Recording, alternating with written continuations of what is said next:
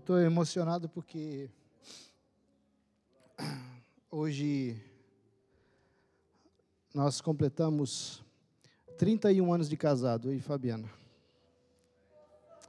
E, e essa música, o que Jesus fez conosco.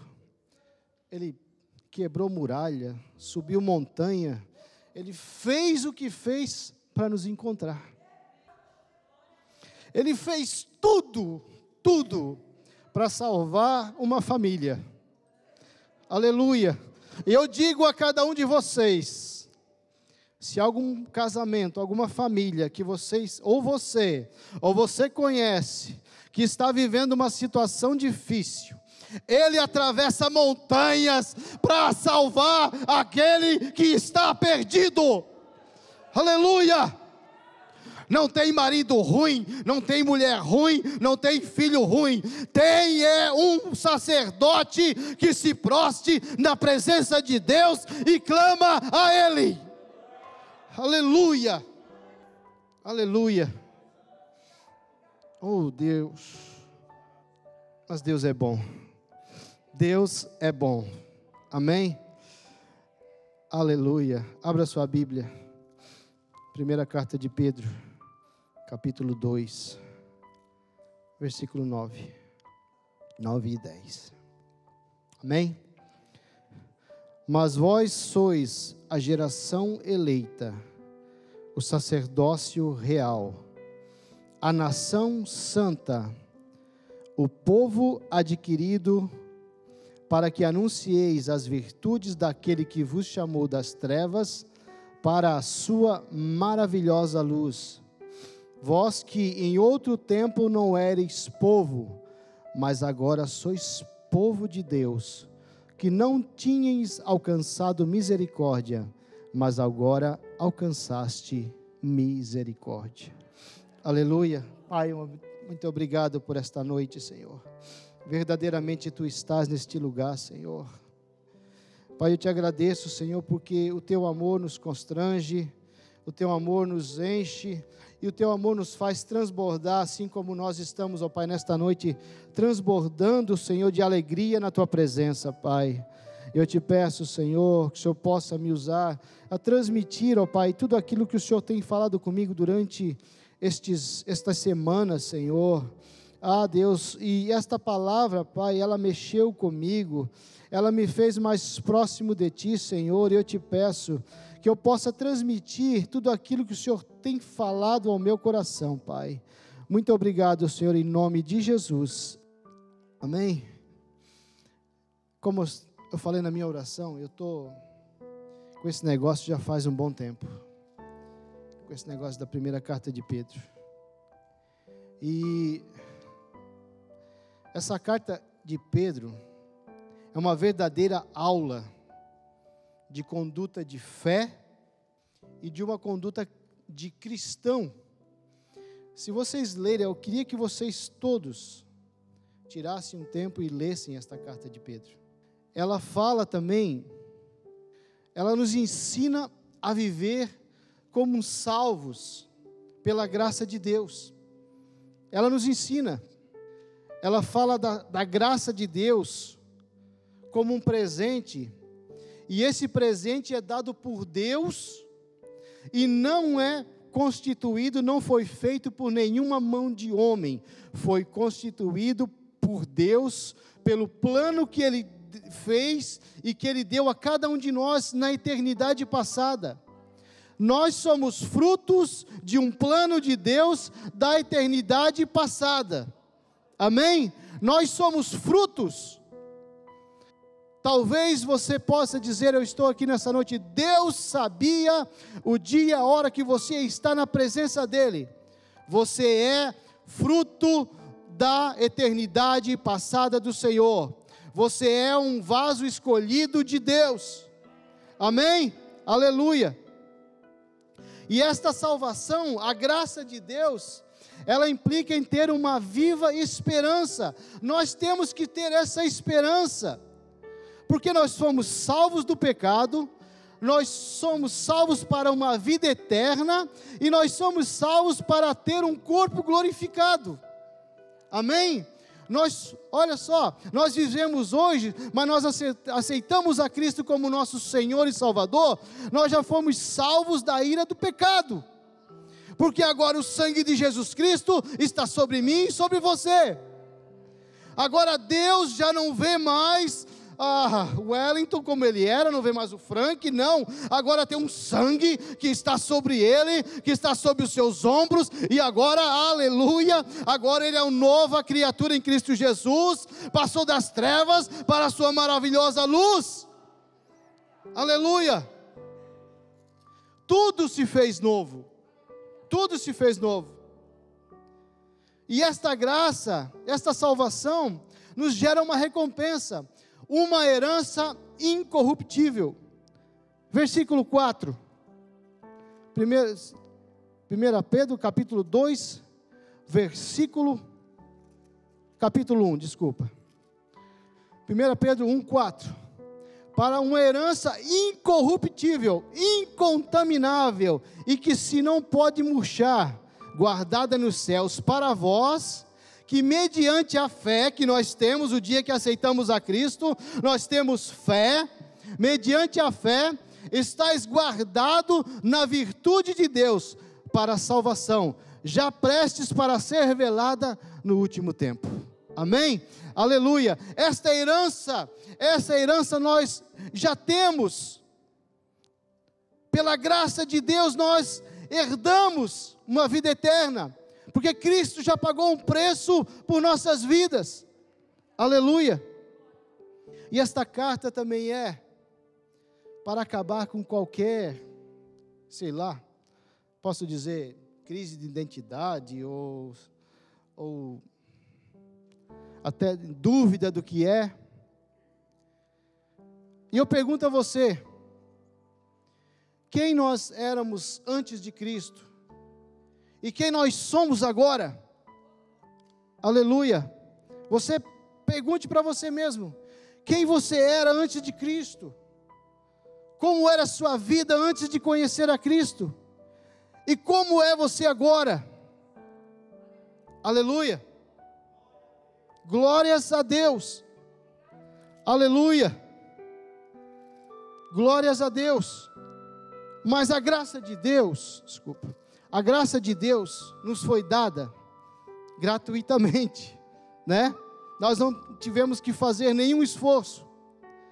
Mas aqui Pedro vai nos orientar se nós herdamos esta graça, se nós temos em nós a graça de Deus. Eu não sei quem que falou dias atrás aqui, que muitas vezes nós não estamos valorizando o sacrifício de Jesus na cruz do Calvário. Nós não estamos atentando ao preço tão alto que foi pago por Jesus por nossas vidas. Então nós temos a graça, nós temos o direito da salvação, mas nós temos também, aqui Pedro nos fala algumas coisas que nós temos que fazer para termos esta graça em nossas vidas. Amém? Aleluia.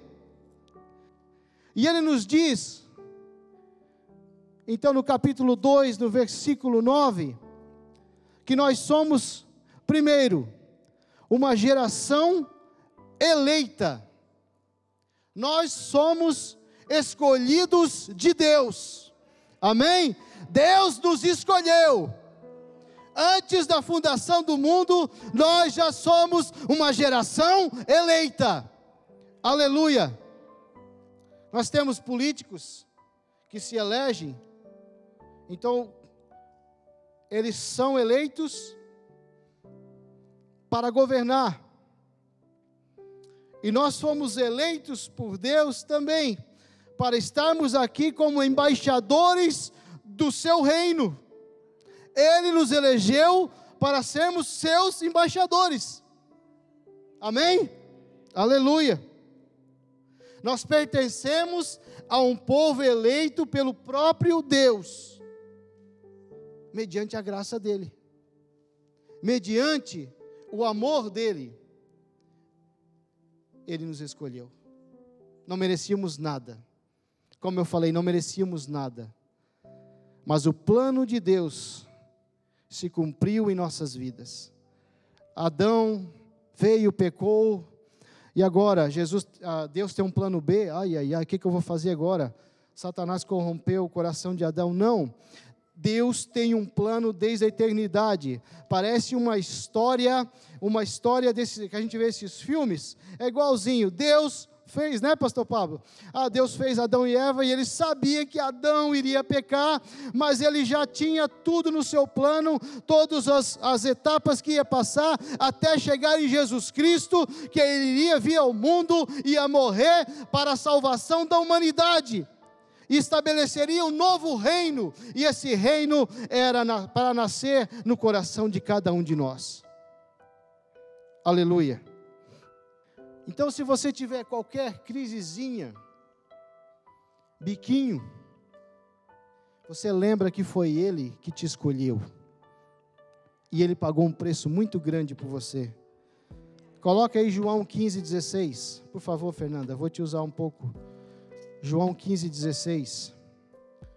É um texto que diz: Não me escolhestes vós, aí Jesus falando, não me escolhestes vós a mim, mas eu vos escolhi a vós, e vos, ó, e ele, e ele completa, ele não para só aí, porque muitas vezes, já escutamos muitas vezes que é muito bom nós dizer assim que Deus nos escolheu, mas ele continua: e vos nomeei para que vades e deis fruto, e o vosso fruto permaneça não é um fruto que eu vou fazer hoje, que eu vou fazer uma ação hoje, que eu vou orar hoje e amanhã não. Esse fruto tem que permanecer todos os dias, a fim de que tudo quanto em meu nome pedides ao Pai, Ele vos conceda.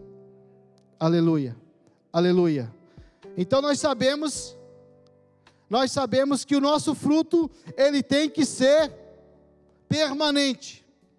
O nosso fruto ele não pode parar. Ah, porque no Brasil eu fazia isso. Ah, no Brasil eu congregava na igreja tal, eu fazia isso, isso, isso. E agora? E agora? E agora? Eu orava. E agora? É agora. É hoje. É hoje. É agora. Amém? Sacerdócio real. Aleluia. No Antigo Testamento, o sumo sacerdote era o único que podia entrar nos santos dos santos e oferecer o sacrifício a Deus pelo pecado das nações, dos, dos povos. Lá em Êxodo 19, 6, só para informação, quando Deus fala a Israel que queria fazer de Israel um sacerdote, um reino sacerdotal, e vós me sereis reino sacerdotal e povo santo. Mas Israel falhou, falhou. Israel rejeitou o Messias. Mas aí em João 1,12 fala que nós nos, ó, todo aquele que crê em Jesus Cristo, como Filho de Deus, tá? como seu Senhor e Salvador, recebe o privilégio de ser chamado de ser parte da família celestial. Agora nós somos o que? Filhos de Deus. Pertencemos ao sacerdócio real. Aleluia! Pertencemos a um sacerdócio real, porque agora, através do sangue de Jesus Cristo, nós não somos mais criaturas, mas agora nós somos chamados de filhos de Deus. Filhos, filhos têm privilégio. Filhos têm aquele, né? Aquela, aquele, aquele negocinho, aquele carinho do pai com o filho tem, só o filho que tem. Então agora nós somos filhos de Deus. Aleluia, aleluia. Sacerdócio real através de Jesus Cristo. Aleluia. Cristo é o nosso rei e sacerdote. No Antigo Testamento, um rei não podia ser sacerdote. Mas hoje nós temos um rei e sacerdote junto, Jesus Cristo. Aleluia! E é Ele que nós servimos, é Ele que nós adoramos, e é Ele que nós buscamos em todo o tempo, ao nosso Rei e sacerdote Jesus Cristo. Aleluia! Aleluia! E hoje nós temos o privilégio de entrar diretamente na sala do trono. Nós não cantamos aqui muitas vezes, oh, leva-nos à sala do trono para te adorar, Senhor. Amém? Então hoje nós temos esse livre acesso ao Pai. Porque na morte de Jesus Cristo, um dos primeiros, uma das primeiras é, fatos que aconteceu, o que, que foi? O véu se rasga de alto a baixo não tem mais sumo sacerdote agora. O sacrifício já foi feito por mim e por você. Aleluia! O Cordeiro foi morto e reviveu. Agora nós temos Cristo, o nosso sumo sacerdote. Agora nós chegamos a Ele, oramos a Ele, adoramos a Ele e Ele intercede por nós junto ao Pai. Aleluia! Glórias a Deus. Glórias a Deus. Mas é porque eu sou bonzinho? Não é porque eu sou um careca? Né, Paulo? Somos os carecas? Que nós podemos chegar na presença de Deus? Não, nós não merecíamos nada, mas sim pela justiça de Cristo. Aleluia, pela justiça de Cristo, que nós podemos hoje se achegar diante do Pai. Glórias a Deus. E a terceira, nós somos o que? Nação santa. Coloca aí, coloca 1 Pedro, capítulo 1, versículo 13 a seguir. Agora nós somos nação santa. O que é uma nação santa? É uma nação separada para servir a Deus. Nação consagrada a Deus. Aleluia. Glórias a Deus. 1 Pedro, então está lá. 13. Bendito o Deus e Pai de nosso Senhor Jesus Cristo, que segundo a sua graça, grande misericórdia, nos gerou de novo para uma viva esperança, pela ressurreição de Jesus Cristo dentre os mortos, para uma herança incorruptível, incontaminável, que se não pode murchar, guardada nos céus para vós, que mediante a fé estáis guardados na virtude de Deus para a salvação já prestes se revelar no último tempo. Vai seguindo. Em que vós grandemente vos alegrais ainda, que agora importa, sendo necessário que estejais um pouco contristados com várias tentações, para que a prova da vossa fé, muito mais preciosa do que o ouro que parece, é provada pelo fogo, se encha em louvor, honra e glória na revelação de Jesus Cristo. Aleluia. Então a prova da nossa fé, ela é mais preciosa do que o ouro. A prova da nossa fé, ela é mais provada, e ela é provada pelo fogo, sim, provada pelo fogo. Mas para quê? Para que nós possamos dar honra, louvor e glória na revelação de Jesus Cristo. Amém? Então, ó, irmãos, nós somos separados para dar honra, louvor, glórias a Jesus Cristo. Nós somos separados não para andar agora, nós andamos no meio da humanidade, mas nós somos separados através da, dessa, desse título que Deus nos deu, dessa nação santa que nós temos, e nós somos separados deste mundo. Andamos no mundo, mas nós não estamos no mundo, porque a nossa vista está lá no céu, a nossa vista está na glória, a nossa vista está numa vida eterna, a nossa vista não está nas coisas deste mundo, porque as coisas daqui são perecíveis, mas as coisas eternas elas não perecem. Aleluia. Glórias a Deus. E qual o sinal que eu sou uma nação santa? Eu deixo a minha velha natureza. Aleluia. Eu deixo a minha velha natureza. Deixa eu achar Pedro que ele sumiu daqui. Capítulo 2, versículo 1. Eu deixo a minha velha natureza, deixando, pois, toda a malícia e todo engano, e fingimentos, inveja e todas as murmurações. Então eu deixo, eu deixo a minha velha natureza, porque agora eu sou uma nação escolhida por Deus, agora eu sou uma nação santa, aleluia. E o que, que eu tenho que fazer mais? Crescer, crescer espiritualmente a cada dia. Versículo 2: Agora, desejai afetuosamente como meninos novamente nascidos o leite racional, não falsificado, para que para ele vades crescendo. Aleluia. Vocês que têm nenenzinho pequeno, que está em perfeita saúde, quando chora, o que, que é? Ou ele está sujo ou está com fome, sim ou não? Né? E não adianta fazer carinho nele que o pau pega, né? Não, se enquanto não dá comida, né? A boca abre ali e vai, não tem jeito. Né? Ele não quer carinho, ele quer comida. Então, é nesse sentido que Pedro está falando. Para me desejar, desejar a palavra dele como uma criança que deseja o leite para comer. Aleluia! Esta é o sentido que Pedro nos diz aqui, para desejar afetuosamente, desejar ardentemente este este leite, esta palavra que nos transforma. Aleluia! Glórias a Deus.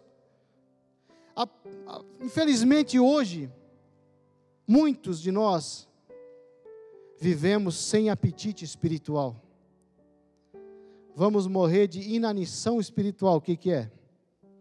Vai ficar raquítico. Ficar raquítico.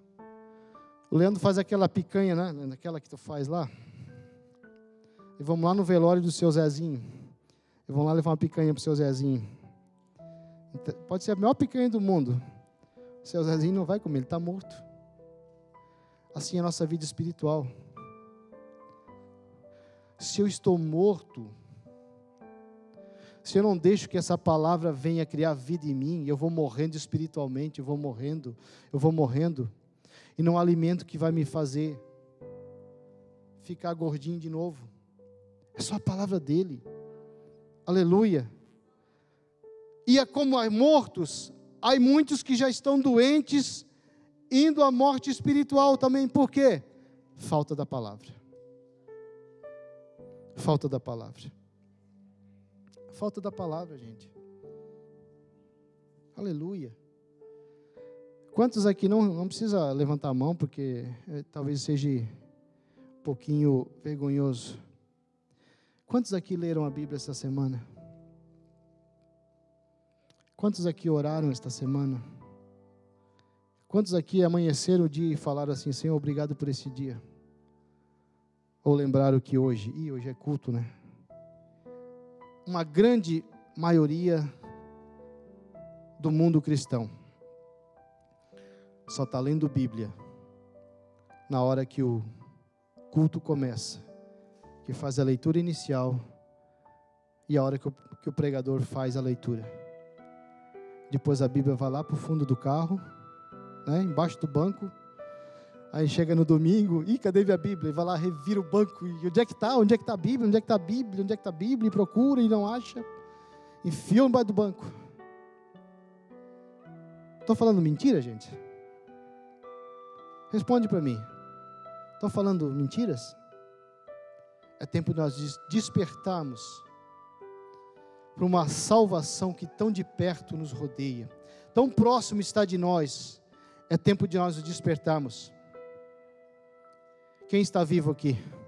Aleluia. Quem está vivo aqui? Quem está com fome da palavra aqui? Aleluia, glórias a Deus. Quem está vivo, se alimente, se alimente da palavra viva, da palavra eficaz, da palavra mais cortante que espada de dois gumes, que ela penetra nas juntas e medulas e ela é apta para discernir as intenções e pensamentos do coração. Aleluia, essa palavra que vai mudar a nossa vida. Glórias a Deus capítulo 2, 4 e 5. E agora Pedro nos compara como pedras vivas. Pedras vivas. E quem é a pedra viva? E chegando-vos para ele a pedra viva. Quem é a pedra viva? Jesus Cristo. Aleluia. Glórias a Deus. Aí no 5 ele fala assim, ó: "E vós também, como, ó, ele está dizendo que nós somos pedras vivas. Então eu não tenho o direito de ser uma pedra que vai morrer, ou uma pedra estancada, não. Nós somos pedras vivas, mas nós só somos pedras vivas em Cristo. Aleluia! É em Cristo que nós somos pedras vivas. Eu só sou pedra viva, e se eu estiver na pedra viva. Amém? Só sou pedra viva se eu estiver na pedra viva. Eu confesso algo a vocês. Eu estou aqui há muitos anos. Eu não consigo ver defeito na igreja. A igreja do Senhor é perfeita. A igreja do Senhor é perfeita. Amém? Agora sim, eu posso ver defeito sim. Nas pessoas que o líder, que o pastor coloca, tá?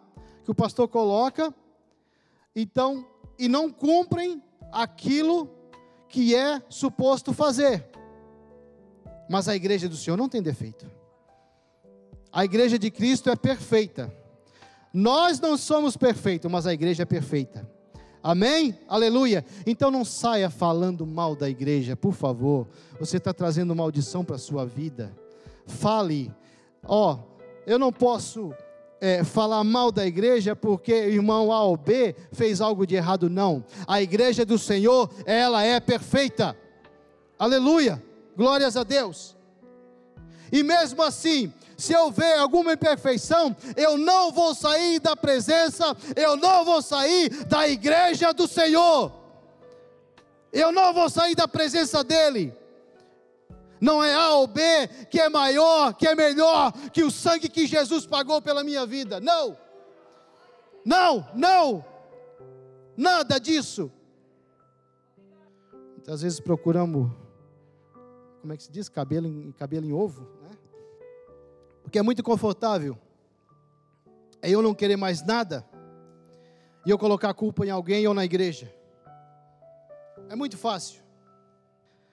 Eu posso dizer a vocês, eu estou pregando o que eu vivi nesses dias que Deus ministrou comigo. Amém? O que Deus falou comigo. Agora, a quarta, o quarto título que Deus nos dá. Nós somos povo, propriedade exclusiva de Deus. Aleluia.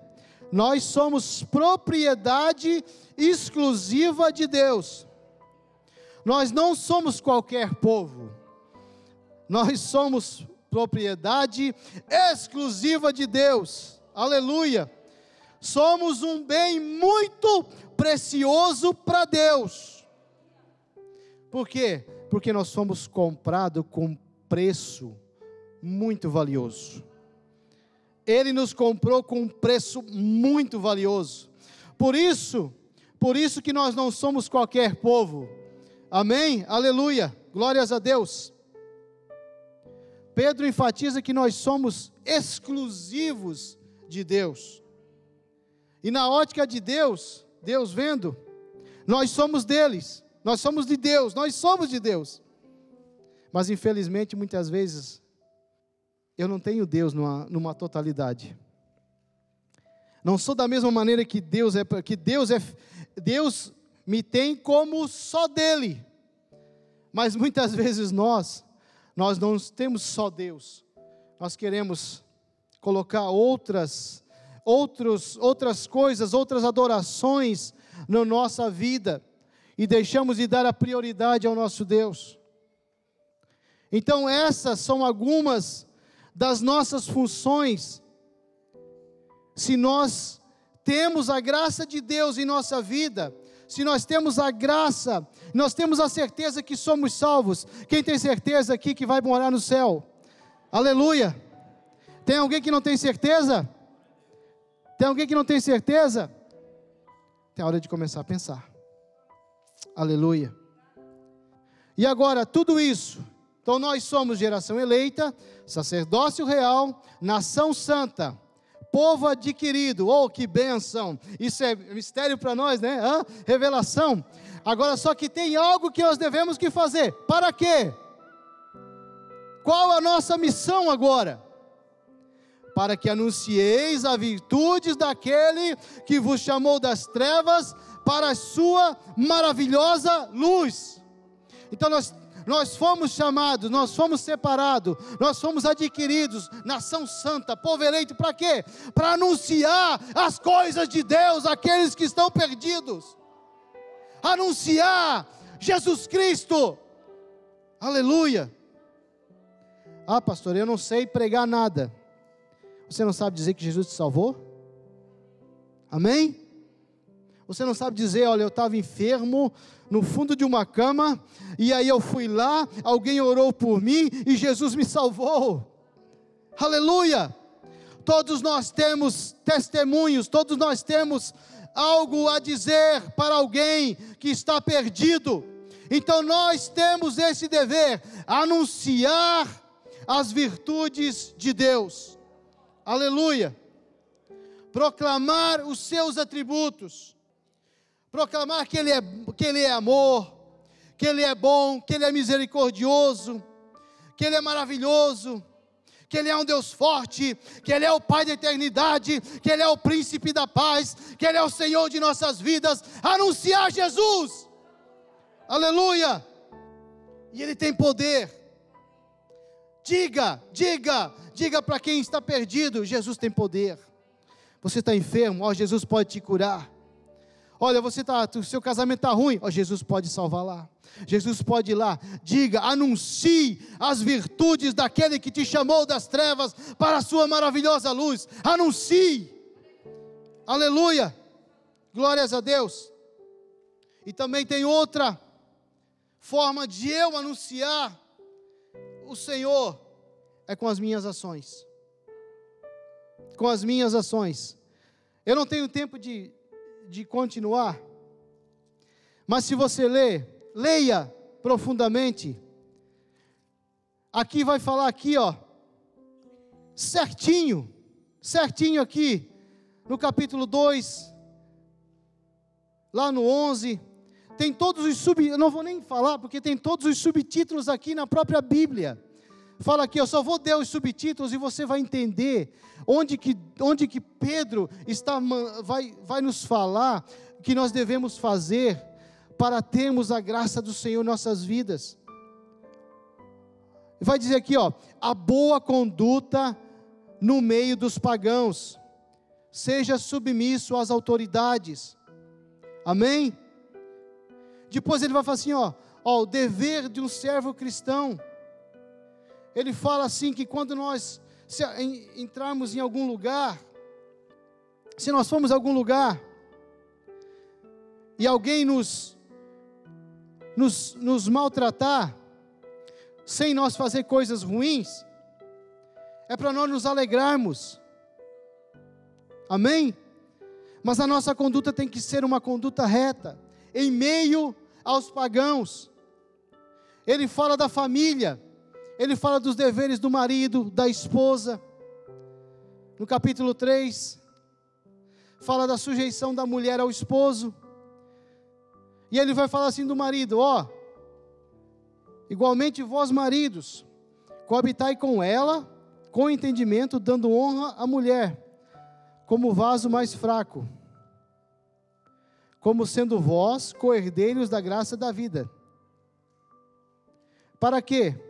Para que não sejam impedidas as vossas orações. Se eu não tratar bem a minha esposa, se eu não cuidar bem da minha esposa, até as minhas orações elas podem ser impedidas. Então, porque a minha esposa tem que ser submissa, sim, mas eu tenho um compromisso diante de Deus, que é tratar bem a minha esposa. É um compromisso que eu tenho, por quê? Porque as minhas orações poderão ser impedidas se assim eu não fazer. Então essa carta vai trazer tudo isso. Ela vai falar do servo, naquele tempo eram os escravos com seus senhores, mas se nós trazer para os dias de hoje, é os nossos trabalhadores, ou eu trabalho para alguém, alguém trabalha para mim e assim vai. Nós devemos ser honestos com quem nós trabalhamos. Essa é conduta do que Pedro está dizendo, honestidade naquilo que nós fazemos. Reportar com honestidade em tudo. Então, irmãos, vocês leem esta carta. Vai falar tremendamente. E aí pegou até para mim, que lá no capítulo 5 fala assim, ó: Apacentai o rebanho de Deus, que capítulo 5, versículo 2. Apacentai o rebanho de Deus que está entre vós, tendo cuidado dele, não por força, mas voluntariamente, nem por torpe ganância, mas de ânimo pronto, nem como tendo domínio sobre a herança de Deus, mas servindo do quê? De exemplo ao rebanho. Eu tenho que servir de exemplo àqueles que estão perto de mim. Amém, irmãos? Eu faço três perguntas. Será que a nossa conduta está sendo, que a nossa conduta está revelando Cristo em nossa vida? Será que as nossas palavras apontam a obra redentora na cruz? Será que estamos mostrando ao mundo que vivemos na luz? Eu sei que é uma palavra meia até se engasgando, né? Não sai nenhum uns aleluias. Gente, mas é uma palavra que vai mexer com nós. Eu quero que você saia daqui hoje brabo comigo, tá? Brabo comigo. Mas que você vai pensando. Aquele careca nojento falou uns negócios lá, eu não gostei. Mas eu vou ficar pensando. Eu vou ficar pensando no que ele falou. Sabe como que a igreja primitiva vivia? Todo mundo repartia, todo mundo vivia. É para repartir hoje? Sim. É para vender? Não. Deus não está falando para nós vender. Mas o que eles viviam naquela, na, naquela, na antiguidade é o sentimento da volta de Jesus Cristo. Eles esperavam Jesus a qualquer minuto naquele tempo. Mas hoje, com o passar dos anos, se esfriou. Sim, pastor. Se esfriou, né? Ah, não, Jesus vai vir daqui 2070, 2080, 2000 não sei quando, 3 mil anos, não sei. Ah, agora Jesus não vai vir, não. Então nós vivemos a nossa vida dissolutamente. Mas o meu convite a você nessa noite, viva como a igreja primitiva. Como se Jesus Cristo hoje, à meia-noite, batesse a porta. Aleluia. E ele encontrasse uma igreja shalom, pronta para subir, pronta para estar com ele na glória. Amém? Aleluia. Deus abençoe a sua vida, que o Senhor possa ministrar durante a semana, mas um dever de casa para você. Leia essa carta. Leia. Talvez você, talvez não, você vai ter muitas revelações melhores do que eu trouxe nesta noite. Deus vai falar com você profundamente. Amém? Deus abençoe sua vida, pastor.